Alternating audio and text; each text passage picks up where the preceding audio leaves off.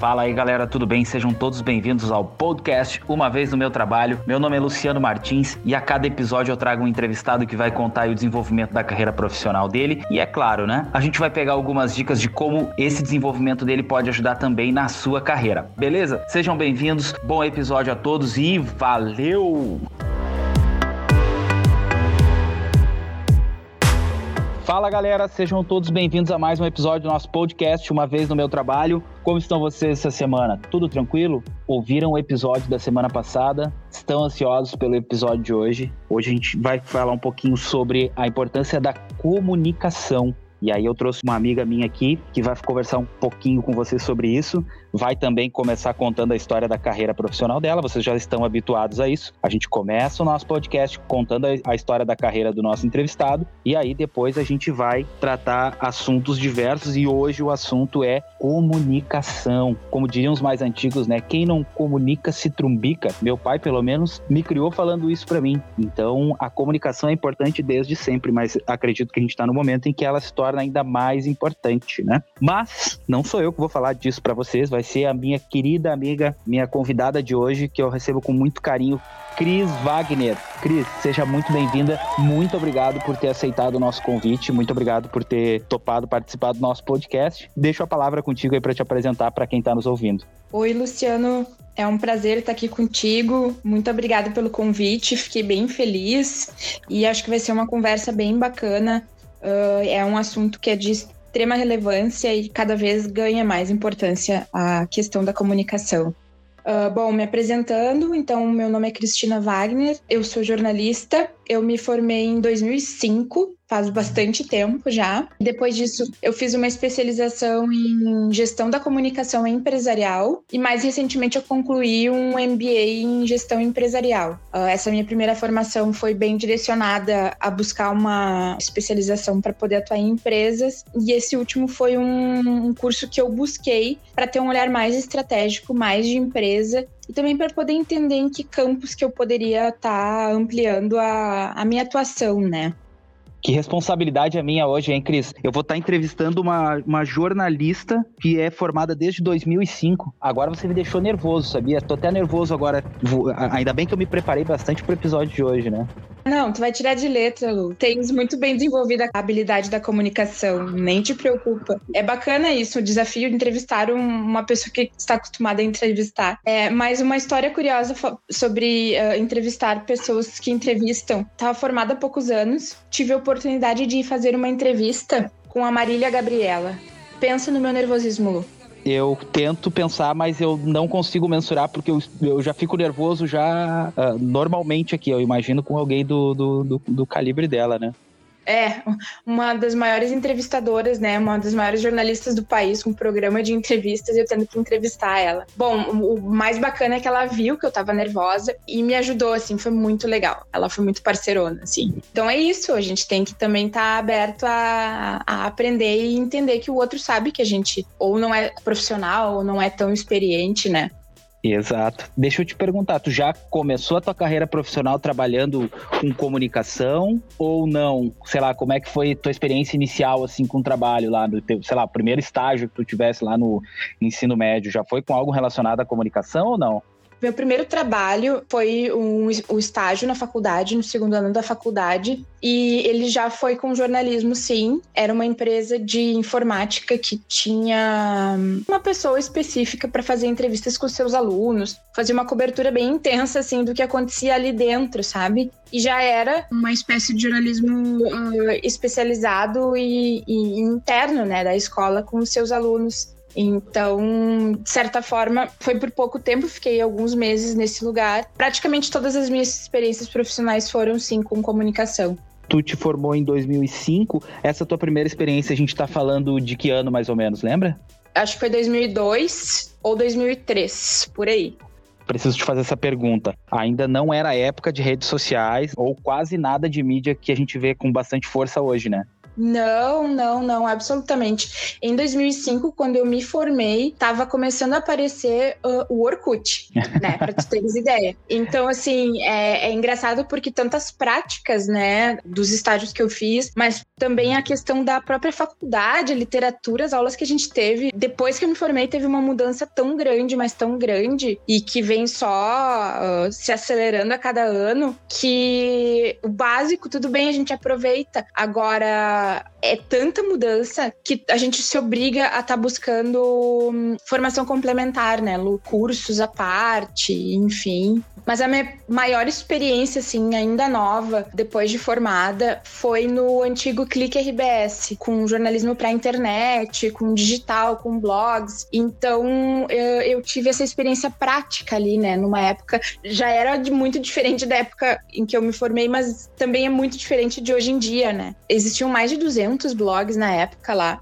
e eu trabalhava num, num portal que chamava Vida Feminina, que era de, de notícias femininas, e eu tinha um blog. Eu já fui blogueira, Lu. E eu tinha um blog de beleza completamente diferente das blogueiras e youtubers de hoje em dia, né? Eu fazia vídeos, uh, fazia posts com fotos, entrevistas, entrevistava celebridades, mas era com um cunho jornalístico o tempo inteiro, assim. Então, não era eu dizendo o que eu achava de usar tal produto, era eu entrevistando um especialista que ia explicar qual era a tendência, que cuidados ter com os cabelos, enfim. Então, eu tinha uma equipe, né, que saía comigo para as coberturas que fazia os vídeos e tudo mais. Era uma experiência bem bacana, assim. Sabe uma coisa, Cris, que me chamou bastante atenção e eu quero explorar um pouquinho isso de ti? Uh, 2005, 2020, mas assim, pegando lá essa época do 2005, quando tu tá saindo da formatura, tu teve uma oportunidade que talvez quem esteja entrando no jornalismo hoje não tenha tido e quem é mais antigo não pegou. Tu pegou a transição, então, né? Saindo daquele modelo antigo e começando uma era digital no, no, na comunicação, né? É, na verdade, assim, eu acho que foi uma transição um pouco depois, tá? O jornalismo digital em si, ele já existia há alguns anos. O que não existia era o advento das redes sociais. Então, acho que foi mais essa transição. E teve também ali um, algumas outras transições, no caso de o jornalismo conseguir entender qual era o formato que as pessoas queriam consumir, queria se consolidar. Então, que nem eu te falei, eu trabalhava no Clique RBS, que era uma redação gigante. Olha, não sei sei, devia ter mais de 100 pessoas ali produzindo conteúdo digital e tudo mais. E a Zero Hora, que era no prédio do lado, era completamente analógica. Mal tinha na internet o que saía no jornal, enfim. E eles começaram a trabalhar com esse viés mais digital na Zero Hora e começou a ser extinto o Clique RBS, entende? As pessoas foram migrando, enfim. Quando eu saí de lá não existia mais o Clique RBS. Hoje em dia ele é só uma marca, ele não tem uma redação, ele não tem pessoas trabalhando lá. E é isso que a gente fala, assim, é a velocidade das mudanças, né? A internet as redes uh, revolucionam, eu diria, a cada ano o mercado. É, eu preciso fazer uma contextualização, Cris, porque algumas pessoas que estão nos ouvindo talvez não saibam o que é RBS. Tem o pessoal que é de fora do Rio Grande do Sul, fora de Santa Catarina, talvez não saiba. Pessoal, RBS é afiliada da Rede Globo aqui no Rio Grande do Sul, é a Rede Brasil Sul, para quem não, não sabe, né? Então, é o maior canal de comunicação do sul do, do país, assim, é uma, uma das maiores, se não maior afiliada da, da Rede Globo, né, Cris? Exatamente, é a maior empresa de jornalismo, digamos assim, aqui da região para o pessoal não perder o fio da meada, assim. Aí você, traba você trabalhou lá na, na, na RBS, desenvolveu os blogs, uh, trabalhou bastante com entrevista, e aí você já foi para o ramo da comunicação corporativa direto ou não? Teve alguma coisa ainda entre RBS e comunicação corporativa? Fui direto para o ramo da comunicação corporativa, mas não em empresas. Eu tive uma passagem por agência, agência de endomarketing, comunicação interna. Na verdade, foram duas agências. Trabalhava com produção de conteúdo para empresas, então tinha vários clientes e a gente produzia as revistas, as newsletters, os jornais murais dos mais diversos clientes, assim, né? Eu fiquei três anos numa agência, três anos na outra. Tive uma experiência aí de, de trabalhar por conta como freelancer durante seis meses, que eu não me adaptei por trabalhar muito sozinha, assim. E depois sim entrei na Sodexo, que é onde eu tô até hoje e que foi a minha primeira experiência dentro de empresa com comunicação corporativa trazer uma história aqui que a gente já conversou em bastidor. Eu lembro, você também já, já publicou matérias a nível internacional também, né? Sim, exatamente. Nesse período que eu fiquei uh, trabalhando como freelancer, eu produzia artigos e eram artigos mesmo, quase acadêmicos, assim, com foco em educação. Tu vê, e hoje em dia isso aí estourou, né? A questão da uhum. educação à distância, como é que funciona, quais são as ferramentas, quais são os desafios, as questões éticas, enfim. E era em inglês para uma revista voltada ao público de uma empresa americana de plataformas de educação à distância. Era bem difícil, assim, e era um desafio no sentido de que o próprio conteúdo em si já era muito difícil de construir e ainda tinha que ser em inglês, né? Sim. A gente tinha uma pessoa que naturalizava o texto, obviamente, para deixar ele com uma cara de nativo. Foi diferente, foi um, uma experiência bem enriquecedora, assim. O que, que, tu acha que daquele período tu conseguiu trazer forte de característica para Cris Wagner hoje, assim, na carreira profissional? Algumas coisas, tá? Eu acho que o fato de eu ter trabalhado com um lado mais, mais de entretenimento, mais de comportamento, uh, eu sempre trabalhei então com conteúdos mais lúdicos, assim, mais, digamos, leves, né, Lu? E uhum. hum, as informações corporativas elas tendem a ser muito chatas, muito maçantes. Então, eu acredito que o que eu mais trago no dia a dia é isso, assim, ó, não, as pessoas têm que se interessar. Como é que a gente vai chamar a atenção delas para isso? Elas não vão entender nada do que tá escrito aqui, vamos traduzir, vamos desenhar, vamos explicar, sabe, de uma maneira que e sempre que possível tornando interessante e também humanizando, né? Mostrando o lado humano, mostrar mais através do depoimento das pessoas do que falar. Eu acho que tudo isso. E tem a, própria questão da linguagem, assim, na interação em alguns, em alguns projetos com o global. De certa forma, essa minha experiência, que foi por seis meses nessa revista internacional, fez uma, uh, como se fosse uma transição, uma quebra de gelo, né? Eu tenho menos medo de escrever em inglês, porque eu sei que, que né, na minha experiência anterior uh, eu já pude exercitar bastante isso, assim. O quanto é importante quem trabalha com isso, quem trabalha com comunicação, entender que o jeito de comunicar mudou muito, né? O jeito de conversar com as pessoas mudou muito, né, Cris? Até mesmo para o próprio jornalista, o jeito que hoje ele vai redigir uma matéria, ele tem que tomar cuidado para usar uma linguagem mais contemporânea, que, enfim, as pessoas compreendam melhor para o tempo atual, né? É, a gente tem que prestar muita atenção, como profissional de comunicação, Lu, nos hábitos de consumo de informação das pessoas no dia a dia delas, tá? Que é a informação que elas buscam porque elas querem. Então, a maioria das pessoas tá aí, tá? É Facebook, Instagram, é Stories, muito vídeo, YouTube, textos muito curtos, textos muito soltos, meme, brincadeiras, enfim. Não adianta a gente querer escrever um comunicado maçante sobre um ponto importante da empresa, querer que elas leiam, consumam, gostem e absorvam entende? A gente precisa cativar a nossa audiência e para isso a gente precisa utilizar a linguagem que ela está acostumada a consumir. Obviamente, muitas coisas a gente não consegue fazer no ambiente corporativo, muito em função da cultura da empresa, que às vezes não entende a necessidade de se, de se simplificar e de tornar mais atraente essa, essa comunicação, mas também por medo de que o assunto pareça menos importante. Entende, Lu? Sabe quando a gente de juridiquês é mais ou menos isso. Por que, que o juridiquês precisa ser desse jeito? Porque, digamos que os, os, os profissionais do direito uh, temem que perca aquela aura de importância, né, das comunicações deles. Essa é uma situação que a gente acaba observando no dia a dia. O choque de culturas, de gerações, tudo passa por isso também, né? Às vezes é, é a forma com que a pessoa que está recebendo a informação tem noção de comunicação, né? Às vezes a gente, a gente percebe que a área de comunicação, de alguma forma, assim, traz uma mensagem numa linguagem um pouco mais, uh, como é que eu posso dizer assim, mais moderna. E como isso, teoricamente, seria uma coisa simples, às vezes gera um conflito, né, né Cris, com, com pessoas que daqui a pouco são de uma geração, e é o que a gente fala de conflito de gerações que ocorrem em ambiente de trabalho sobre qualquer situação, e a comunicação não, não, não fica distante disso. Como acontece também, né, das pessoas estranharem, poxa, uh, por exemplo, tu usa um recurso de figura ou de meme para chamar a atenção, mas teu cliente, que no caso é quem vai consumir aquela, aquela comunicação, como isso às vezes ao, aos olhos de algumas pessoas pode parecer como ofensivo ou como tu mesmo colocaste, né? Pode parecer assim, ah, a pessoa vai ver uma figurinha, vai achar que isso não é nada importante, né? Lu, eu tenho até dúvida se é uma questão geracional, porque assim, a minha mãe compartilha meme e ela tem quase 70 anos. Tu entende?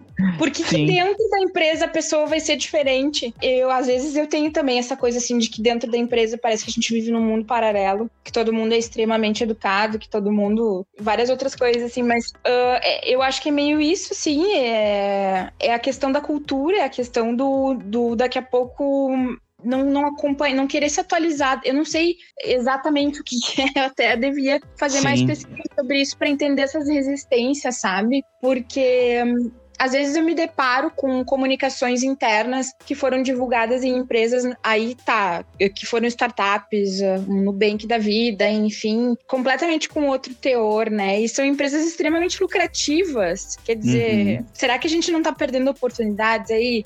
É, daqui a pouco de atingir outra camada também, né? Uma vez eu assisti uma palestra do Murilo, Murilo Gun e ele fala sobre criatividade, né? E aí ele cita um exemplo, uh, o assunto dele é criatividade, mas eu acho que se aplica muito a isso, assim. Ele aplica um exemplo assim, poxa, como às vezes a gente interrompe o processo criativo das pessoas, que nem, por exemplo, assim, você tá se preparando para uma reunião, tá todo mundo na sala ali, rindo, se divertindo, tomando café, e daqui a pouco vai começar a reunião, alguém dá um tapa na mesa, né? E diz assim, tá, agora vamos falar sério. Parece que bloqueia tudo aqui, todo aquele processo de comunicação que se iniciou ali naquela, naquele momento descontraído e que poderia fluir em algo criativo, algo que parece que naquele momento as pessoas se obrigam a bloquear tudo aquilo e serem outras pessoas daquele momento por diante, né? Então, Exatamente. Isso, e, e interrompe é. o processo criativo, né? A gente precisa estar tá solto, a gente precisa estar tá livre, até para inovar, né? Por que, que tem que ser maçante? Por que, que tem que ser pesado, né? Sensação que eu tenho é essa, assim, parece que sempre tem que parecer obrigação. Eu até tento exercitar isso, assim, como fazer as coisas serem gostosas de serem feitas, sabe? Tipo, uh, como fazer que isso que é algo aparentemente é chato pareça ser ou se transforme em algo gostoso de fazer, né? Isso é um grande desafio. Comunicação acho que é fundamental para conseguir girar essa chave, assim. Eu penso assim, né?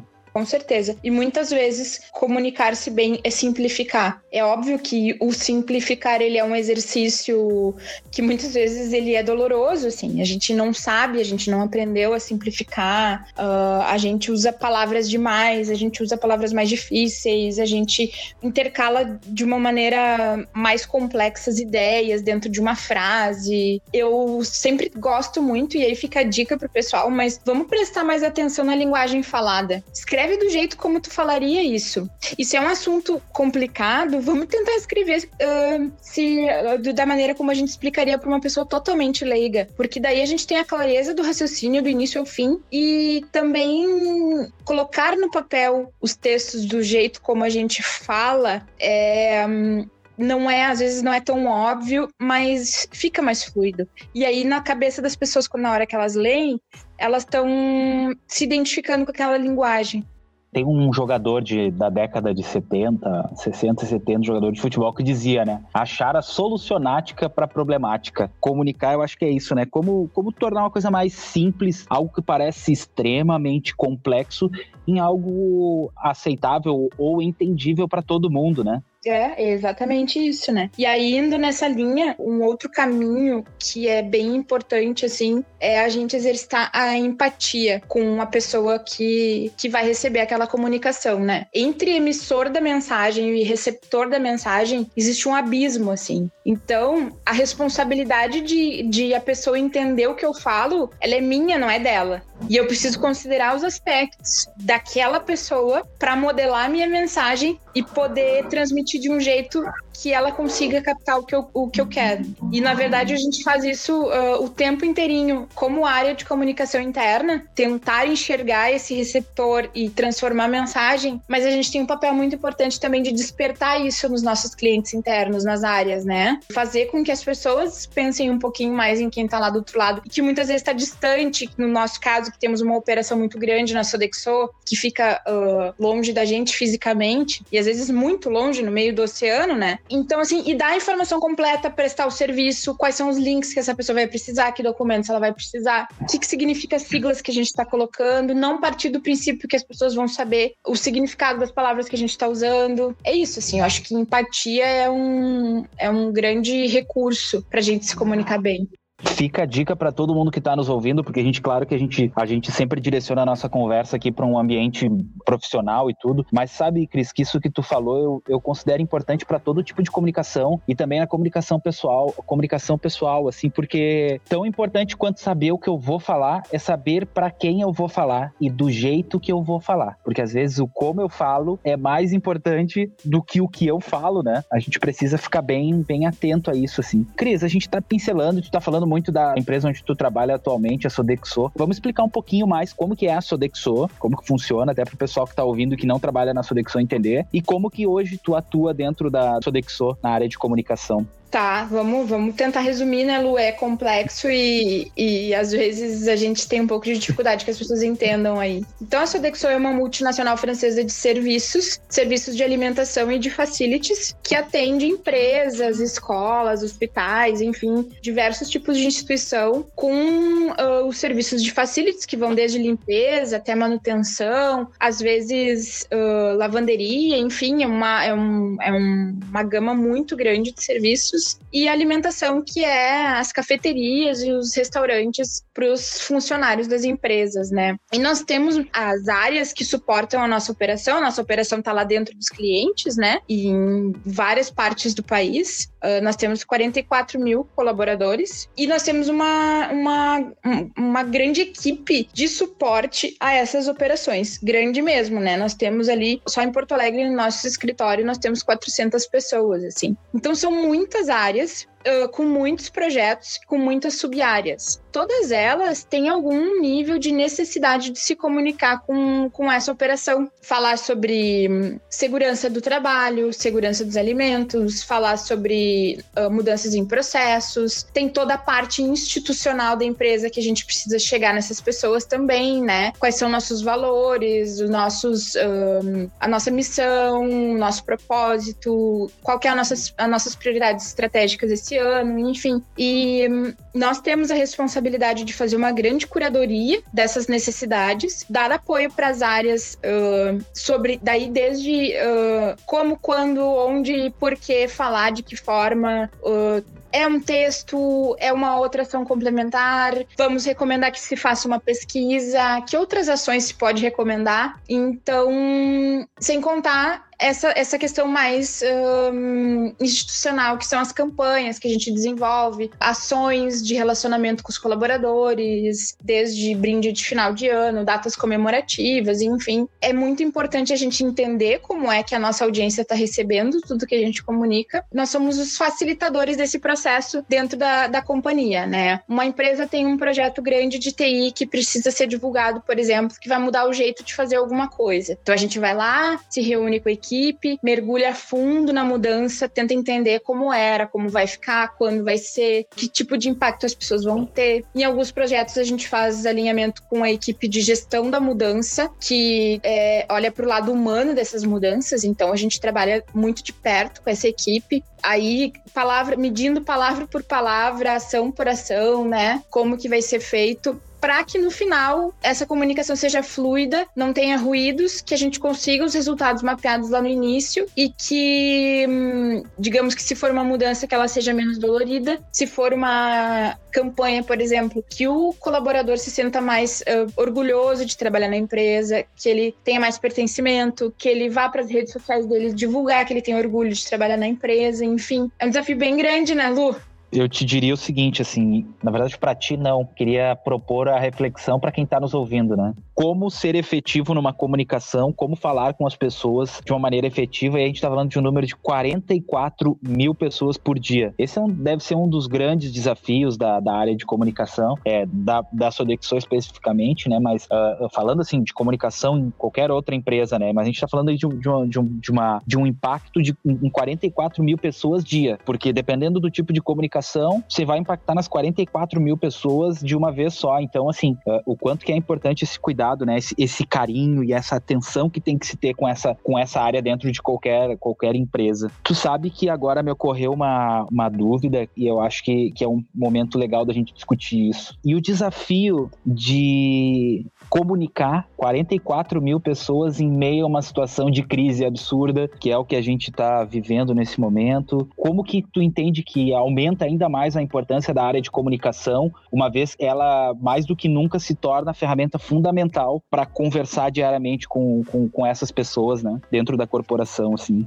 É, eu acho que em qualquer ocasião, né, Lu, mas numa situação de crise isso fica mais latente. Muito mais do que a área de comunicação é a habilidade de comunicar-se. E isso vale para gestores, vale para todo mundo, assim, entender o momento de comunicar o tom que vai se dar. Logo no início dessa questão de pandemia, foi montado um comitê de crise na empresa, como deveria ser, e a comunicação teve um papel muito estratégico, assim, não uh, comunicar o que é decidido, mas ajudar a decidir o que vai ser feito, quando vai ser feito, como vai ser feito, quais são os impactos, enfim. E a gente teve e tá tendo ainda muito trabalho, mas a gente tem sido bem, bem sucedido, assim, em articular e cruzar as necessidades do negócio de comunicar com as necessidades das pessoas, dos colaboradores de receberem a informação. Então, nós criamos um hub de informações na intranet, nós criamos um boletim semanal. Obviamente,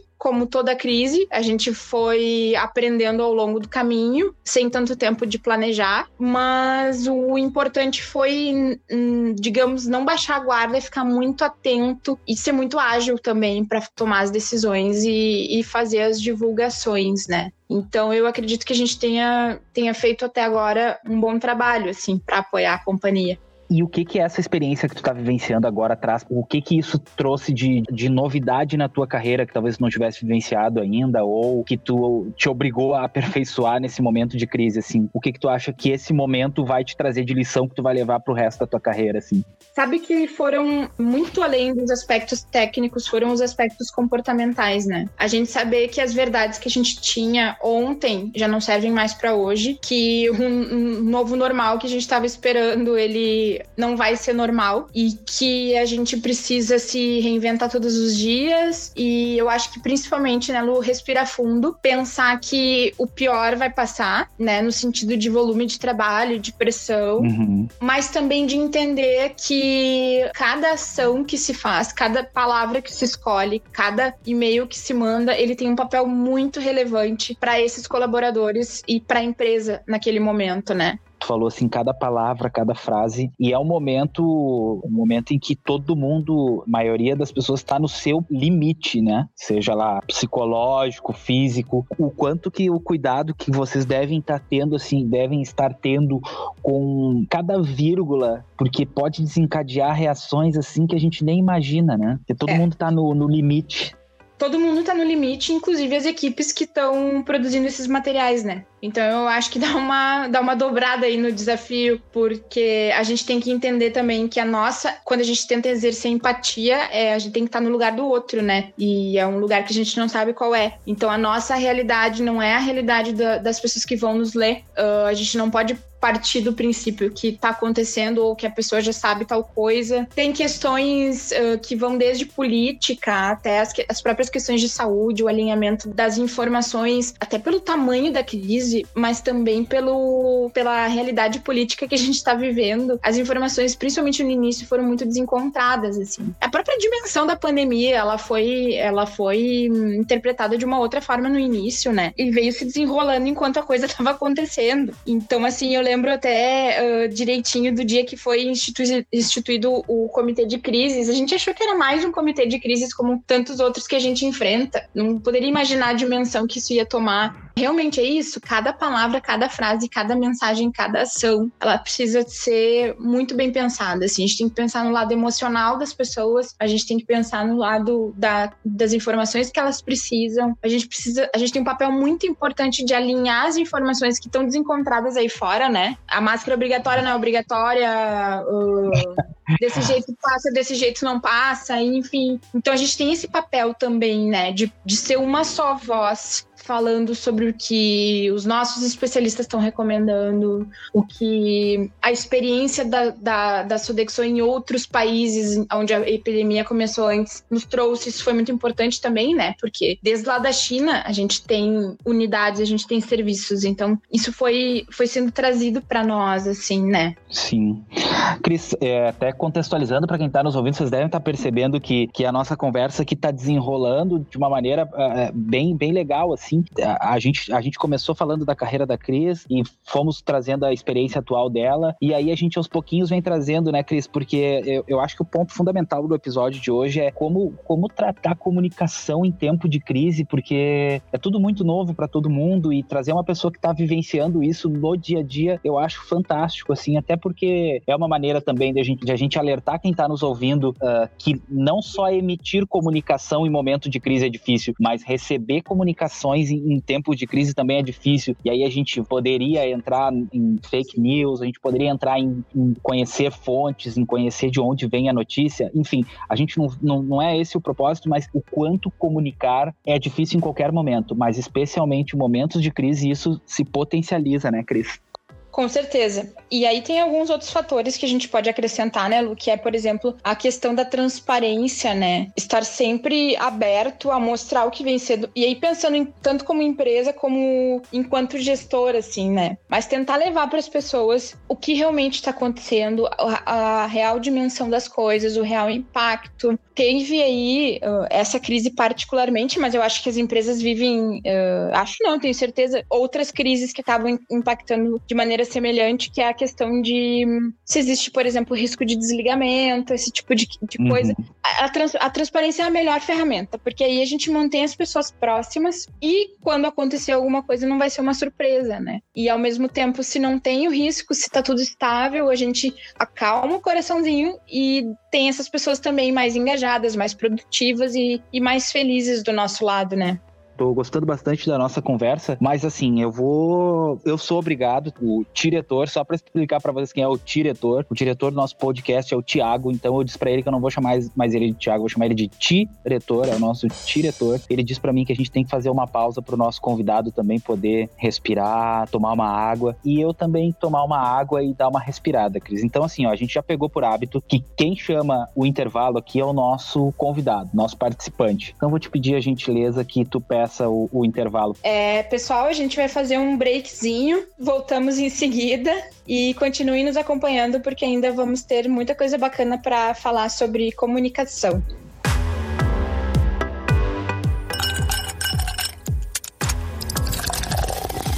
Ei, ei, ei, ei, espera!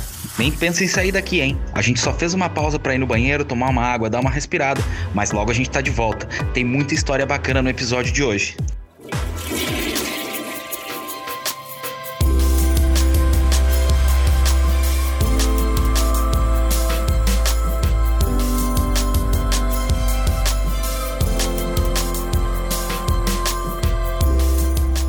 Vamos lá, vamos lá, vamos voltando aqui, pessoal. Nosso bate-papo com a Cris Wagner tá muito legal, falando sobre comunicação, a importância de se comunicar, importância da comunicação em momentos de crise. Então, assim, um assunto muito legal que renderia, acho, uns 3, 4, 5, 10 episódios, mas a gente tem um episódio só, então vamos voltar logo com a nossa convidada que a gente quer explorar bastante a participação dela. Cris, deixa eu te perguntar, assim, tem algum momento que tu considera chave dentro da tua carreira? E também, assim, tem alguma pessoa que tu considera, assim, putz, essa pessoa pessoa fez uma diferença significativa na minha carreira. Lu, em termos de, de momento que marcou minha carreira, assim, quando eu trabalhava na RBS, que a gente já falou, eu trabalhava com sites e eu tive a oportunidade de fazer matérias de capa para um caderno feminino de um, do maior jornal aqui de Porto Alegre. E para um jornalista, isso era uma baita realização 10, 15 anos atrás, né, Lu? Porque hoje em dia ninguém mais lê jornal impresso. Mas naquela época, eu poder ligar para a família e dizer: olha só, vai ter um, um meu nomezinho no jornal de domingo domingo, leio uma matéria, fui eu que escrevi e tudo mais. Isso é até uma resposta, assim, porque a gente, quando é jornalista, a gente tá na faculdade, daí vem a avó, vem a tia, vem a parentada toda perguntando quando é que a gente ia aparecer no Jornal Nacional, né? quando é que vai apresentar a previsão do tempo? E, tipo, até a gente explicar que existem um milhão de outras coisas que se pode fazer, que existem 10 pessoas no país ou 15 pessoas no país que apresentam a previsão do tempo, que vai ser muito difícil eu estar tá lá, mas quando acontece alguma coisa coisa assim de poder concretizar o que, que é o teu trabalho uh, é muito bacana, assim, né? E às vezes pessoas que não falam contigo há muito tempo vão ler o teu nome ali, vão te procurar. Isso é bem bacana. E sobre pessoa, é, eu tive uma gestora numa das agências que eu trabalhei, que é a Camila. Ela é uma pessoa extremamente inquieta, assim um nível de exigência em termos de criatividade, em termos de fazer diferente, em termos de se superar, absurdo, né? E é engraçado que convivendo com ela durante três anos, trabalhando com ela, eu me descobri uma pessoa muito inquieta. E desde então eu não parei de querer fazer curso e de querer fazer diferente e de me reinventar. Até assim, uma questão que tu tinhas comentado, Lu, de sobre em que momento que tu entendeu que aquela ali era a tua carreira. Eu sei que eu sou uma pessoa da comunicação, assim. É, o que, que eu vou continuar fazendo daqui a um tempo, não tenho nem ideia. Já fiz de tudo dentro da comunicação, né? Já trabalhei com rádio online, já, além dos blogs, jornalismo impresso, já, já trabalhei com TV, já trabalhei com assessoria de imprensa, que é a comunicação das empresas externa. E o que vai vir por aí, no dia de amanhã, a gente não sabe, assim. Eu só espero poder estar tá me reinventando sempre. É isso que eu, que eu espero preservar compartilhamos desse sentimento, sabia? É, acho que a, a ideia de se reinventar, de se desafiar. E quando tu falou lá no começo, lá que de, de enxergar o teu. Até agora vou abrir um pouquinho meu coração para ti aqui, para quem tá nos ouvindo. Eu me coloquei um pouquinho no teu lugar quando tu disse assim: ah, quando eu vi a minha primeira capa. E eu vou dizer assim que, que eu senti muito orgulho quando eu, quando eu vi o primeiro episódio desse podcast indo pro ar. Eu tento, eu, eu tô tentando imaginar o que tu sentiu naquele momento, porque o que eu senti é uma coisa assim do tipo, cara, não importa o quanto isso é importante para outras pessoas, mas para mim é um momento sensacional. Eu acho que na, na, na, nossa carreira, momentos como esse são capazes de determinar, assim, o, o qual rumo essa tua carreira vai seguir, né? É quantas vezes você faz coisas que olha para o resultado e não pensa em, em, em, o que os outros estão pensando, e sim, tu se sente satisfeito com aquilo, né? Tu olha assim, assim cara, que legal, eu não, eu não sabia que eu conseguia entregar isso, eu não sabia que eu conseguia fazer, conseguiria fazer isso, uh, ou que legal que eu consigo entregar uma coisa dessa magnitude, né? Mais ou menos por aí.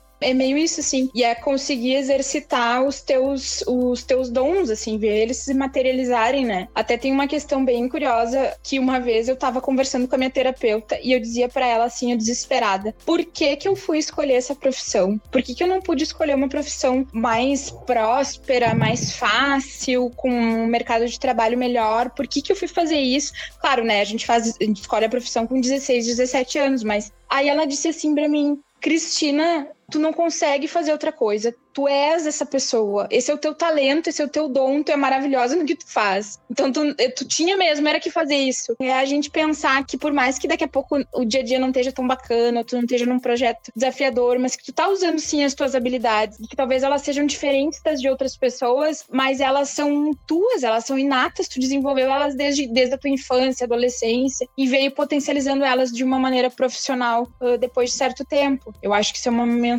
bem legal, assim, porque eu tenho muitas amigas, até já passou um pouco agora, mas nos últimos anos foi uma epidemia de gente em crise com a própria carreira, sabe? Gente que passou dos 30 anos e não tinha conseguido se estabelecer bem, ou tava vivendo sob estresse, tava ganhando menos do que achava que poderia. Então, isso acho que é meio generalizado, né? E a gente se pergunta por que, que eu não fui fazer, sei lá, eu sempre falo, por que, que eu não fui estudar para trabalhar na TI? Tem muitas oportunidades muito boas.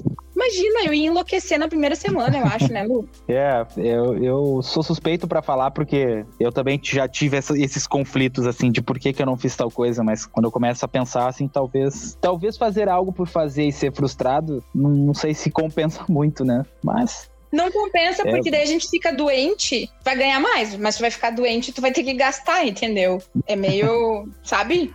Sim, sim, perfeito. Eu te entendo perfeitamente, Cris. Deixa eu mandar um, um abraço pra Camila, né? Tu falasse? É, Camila, forte abraço se estiver nos ouvindo. Você foi muito importante para a carreira da Cris e a gente não podia esquecer de ti aqui nesse episódio. Um abraço, viu? Vê se nos escuta aí. Manda para ela depois, né? Ela vai gostar de ouvir o nome dela aqui no nosso episódio. Vou mandar sim. Beijão, Camila. Beleza. O nome do nosso podcast aqui, Cris, é Uma Vez no Meu Trabalho e a gente sempre desafia os nossos participantes a contarem uma história que ensinou eles, ensinou alguma lição para eles, né? E eu quero te convidar também para participar, contando alguma história que tu vivenciou, que foi engraçada, foi hilária ou não foi, foi triste. A gente já teve gente que contou história que triste, história alegre, história, sei lá, estranha mas que de alguma maneira te ajudou a aprender alguma coisa para a carreira. Uma vez no meu trabalho, nós tínhamos uma divulgação para fazer e era um convite para participar de uma pesquisa. E a gente queria muito chamar atenção e queria muito que fosse um momento diferente, assim, que as pessoas tivessem vontade de, de responder. E nós criamos uma, um e-mail para enviar para as pessoas com memes numa empresa com um perfil um pouco mais conservador, corporativo, assim. E aquele e-mail bombou foi um, dos, um, um, que teve um dos maiores acessos, assim. Uh, foi uma das ações mais bem sucedidas de comunicação. A gente teve muitas participações na pesquisa. E nós enviamos, as pessoas começaram a abrir, abrir, abrir, e deu alguns minutos, nós recebemos uma mensagem da nossa gerência dizendo: Pessoal, precisamos conversar sobre este e-mail. Acho que passamos dos limites. Bah, foi aquele balde de água fria, né? Na verdade, o que, que aconteceu ali? A gente teve um resultado muito positivo e mas tivemos que lidar com essa questão que a gente tinha falado lá no início, da cultura, do conservadorismo. De certa forma, os números acabam, acabaram mostrando que a gente teve uma,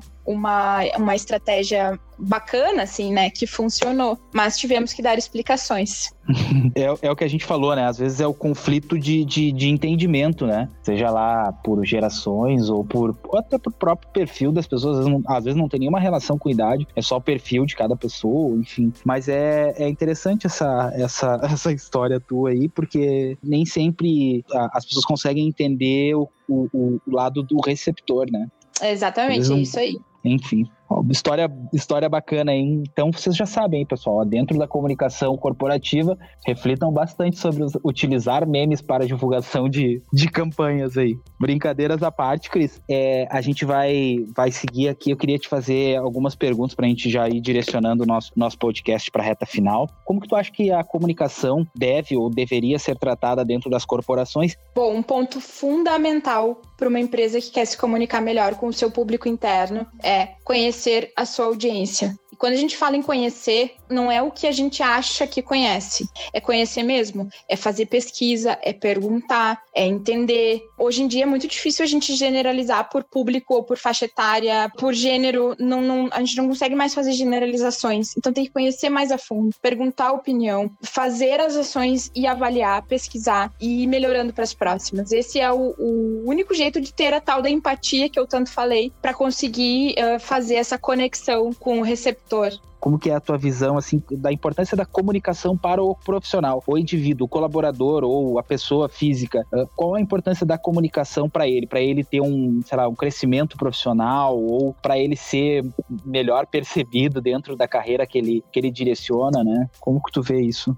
Quem tem boca vai a Roma, né? Então assim, uma coisa que eu tive que aprender ao longo do tempo é que a gente precisa mostrar o que a gente está fazendo, a gente precisa mostrar o que a gente sabe fazer, a gente precisa mostrar os resultados. A gente tem que baixar a cabeça e trabalhar duro? Tem. Porém, vai ter outras pessoas aí mostrando os seus trabalhos que daqui a pouco vão ter mais destaque que a gente, porque a gente não, não soube mostrar o nosso, né? Então eu acho que é isso, assim, deixar muito claro que ações realizou, deixar muito claro por que que realizou, os processos que foram feitos para tomar as decisões. Isso principalmente com gestor, mas também com pares, assim, com, com demais colegas. Uh, esse é um ponto muito importante. E assim, tem algumas carreiras que é legal ser mais introspectivo e mais concentrado. Hoje em dia se fala muito em ser uma autoridade digital, que é a oportunidade que se tem de ser uma referência naquela área de conhecimento, uh, não só no seu próprio trabalho, mas também nas redes sociais. LinkedIn tá aí com muito poder, com muito alcance orgânico. Aprender a, a fazer esse exercício de empatia, quais mensagens o seu público-alvo poderia estar tá interessado, desenvolver, fazer texto, fazer artigo, daqui a pouco ter um podcast, entregar o seu conhecimento para o outro e assim ser visto como referência e daqui a pouco começar a ser chamado para projetos, para desafios maiores. Enfim, esse é um caminho que, que é, tem muita gente seguindo que dá muito certo. Fica a dica para quem está nos ouvindo aí. Trago aqui também, Cris, quando a gente falou o episódio todo aí sobre comunicação, eu, eu, li uma matéria que fala aqui o seguinte: uma pesquisa né, do PMI Brasil indica que 76% das 300 grandes empresas definem comunicação como principal motivo de fracasso em uma série de atividades. Então, assim, eu quis encerrar com esse trecho dessa matéria, até eu posso compartilhar no meu Instagram lá depois, quando a gente for publicar esse esse episódio, essa matéria, mas eu acho que ela, ela contextualiza muito o porquê que eu quis te trazer aqui, Cris, o porquê que eu fiz questão de, de, de te ter com a tua experiência aqui para falar sobre comunicação, para falar sobre a importância da comunicação corporativa, de como isso impacta diretamente na qualidade do produto ou serviço que uma empresa presta e também como que isso faz diferença na carreira de cada um. Então, assim, muito bacana o nosso bate-papo, de verdade, gostei bastante. Eu acho que a gente teria mais dois ou três ou quatro ou dez episódios para falar sobre isso, mas uh, quem sabe aí mais à frente a gente consiga também falar um pouquinho mais sobre isso. Mas quero te agradecer, Cris, porque o conteúdo foi muito legal, muito bacana. Uh, a gente sempre pede para o nosso convidado o seguinte: tem alguma frase ou alguma música quando a tua energia não tá aquela energia Cris Wagner que a gente gosta de ver, que a gente vê todo dia, quando ela não tá aquele 100%, assim, tem alguma frase ou alguma música que tu relaxa, escuta ou repete na tua mente, assim, que te faz resgatar aquela, aquela energia, assim, que tu poderia compartilhar com a nossa audiência? Sempre tento tornar o ambiente em casa muito acolhedor e muito tranquilo e com poucos estímulos para ser diferente do ambiente de trabalho. Isso eu acho que ajuda, né? Nesses dias piores que a gente tá mais estressado e tudo mais. Respirar fundo e pensar, tá, amanhã eu penso sobre isso, porque eu vou estar tá melhor e eu vou pensar com outra cabeça. Eu acho que isso é um, é um treino eu acho que isso ajuda a gente a dormir melhor e saber que amanhã é um novo dia, que o sol vai nascer de novo, que a gente vai estar tá melhor e que vai poder solucionar e olhar as coisas de um outro jeito, assim. Muito bem. Acho que é uma mensagem bem importante para toda a nossa audiência, para todos nós, na verdade, né? Então o recado é o seguinte: não seja uma batatinha e não fique fritando à noite, né, ô Cris? é isso aí. É isso aí. Cris, não vai levar a lugar a, nenhum. A gente tem que entender que o problema aparece, ficar só pensando nele não vai resolver, a gente tem que pensar na solução e outro, e outro dia, como tu disseste, o sol vai nascer de novo e a gente vai achar um jeito e às vezes esse jeito vai aparecer justamente quando a gente está menos pensando no problema. É isso aí. Cris, Infelizmente, a gente está chegando no final do nosso episódio. Eu quero abrir para ti agora para o nosso momento de beijo, abraço, aperto de mão. Quer mandar beijo para alguém, deixar tuas redes sociais, como é que o pessoal faz para te encontrar? Caso queira continuar esse bate-papo sobre comunicação contigo, tuas redes sociais, fica à vontade, esse momento é teu. Show, Lu. Cristina Wagner no LinkedIn, arroba CrisW no Instagram. Me adicionem lá que vai ser muito bacana a gente trocar ideias. Eu queria deixar um beijo muito especial pro Cássio, que é o meu marido, que também é jornalista e a gente troca muito. Ele é de uma outra área, ele trabalha com, com audiovisual televisão, mas a gente sempre tá trocando, são, são construções muito ricas. E era isso, Lu te agradecer muito pela oportunidade, te parabenizar pelo projeto. Já tá sendo um sucesso, né? Mas eu acho muito bacana, assim, quando alguém que não é da comunicação se aventura e começa a descobrir, se empolga, né? Que é o teu caso. E conta comigo aí para o que precisar e com certeza vamos bolar um tema diferente para falar no futuro. Pô, muito legal, Cris. Obrigado pelo apoio de, de sempre, né? Contando um pouquinho dos bastidores aqui, a Cris Wagner me ajuda muito. Uma pessoa muito bacana, assim, a gente, a gente trabalha junto no, nos nossos, no nosso local de trabalho, é o mesmo, então a gente conversa muito. Às vezes eu vou lá, ela tá concentrada, eu tiro ela da concentração dela para discutir alguma coisa. Então te agradeço não só por esse episódio, mas tudo que tu contribui também comigo. É, mandar um abraço pro Cássio aí também. Cássio, olha, quem sabe futuramente a gente faz uma mesa redonda aí, convidamos o Cássio também para falar de comunicação comunicação na TV. Dá para a gente pensar alguma coisa nesse sentido aí. E quero agradecer também a todo mundo que está nos ouvindo. É, espero que o programa de hoje, o, o episódio de hoje, tenha sido tão agregador para vocês quanto foi para mim. Espero também que tenha sido para Cris. E a gente vai ficando por aqui, deixando minha rede social, lembrando lá, Luciano underline S underline Martins no Instagram. Vai lá, deixa o comentário do que achou desse episódio aqui. E também lá você vai encontrar links para acessar os episódios anteriores. O nosso podcast está disponível no Spotify, está disponível também no, no iTunes, então é só entrar lá e escrever uma vez no meu trabalho, você vai encontrar a série completinha com todos os nossos episódios. Agradeço mais uma vez a todos vocês, um forte abraço, até a próxima semana, fiquem com Deus e valeu!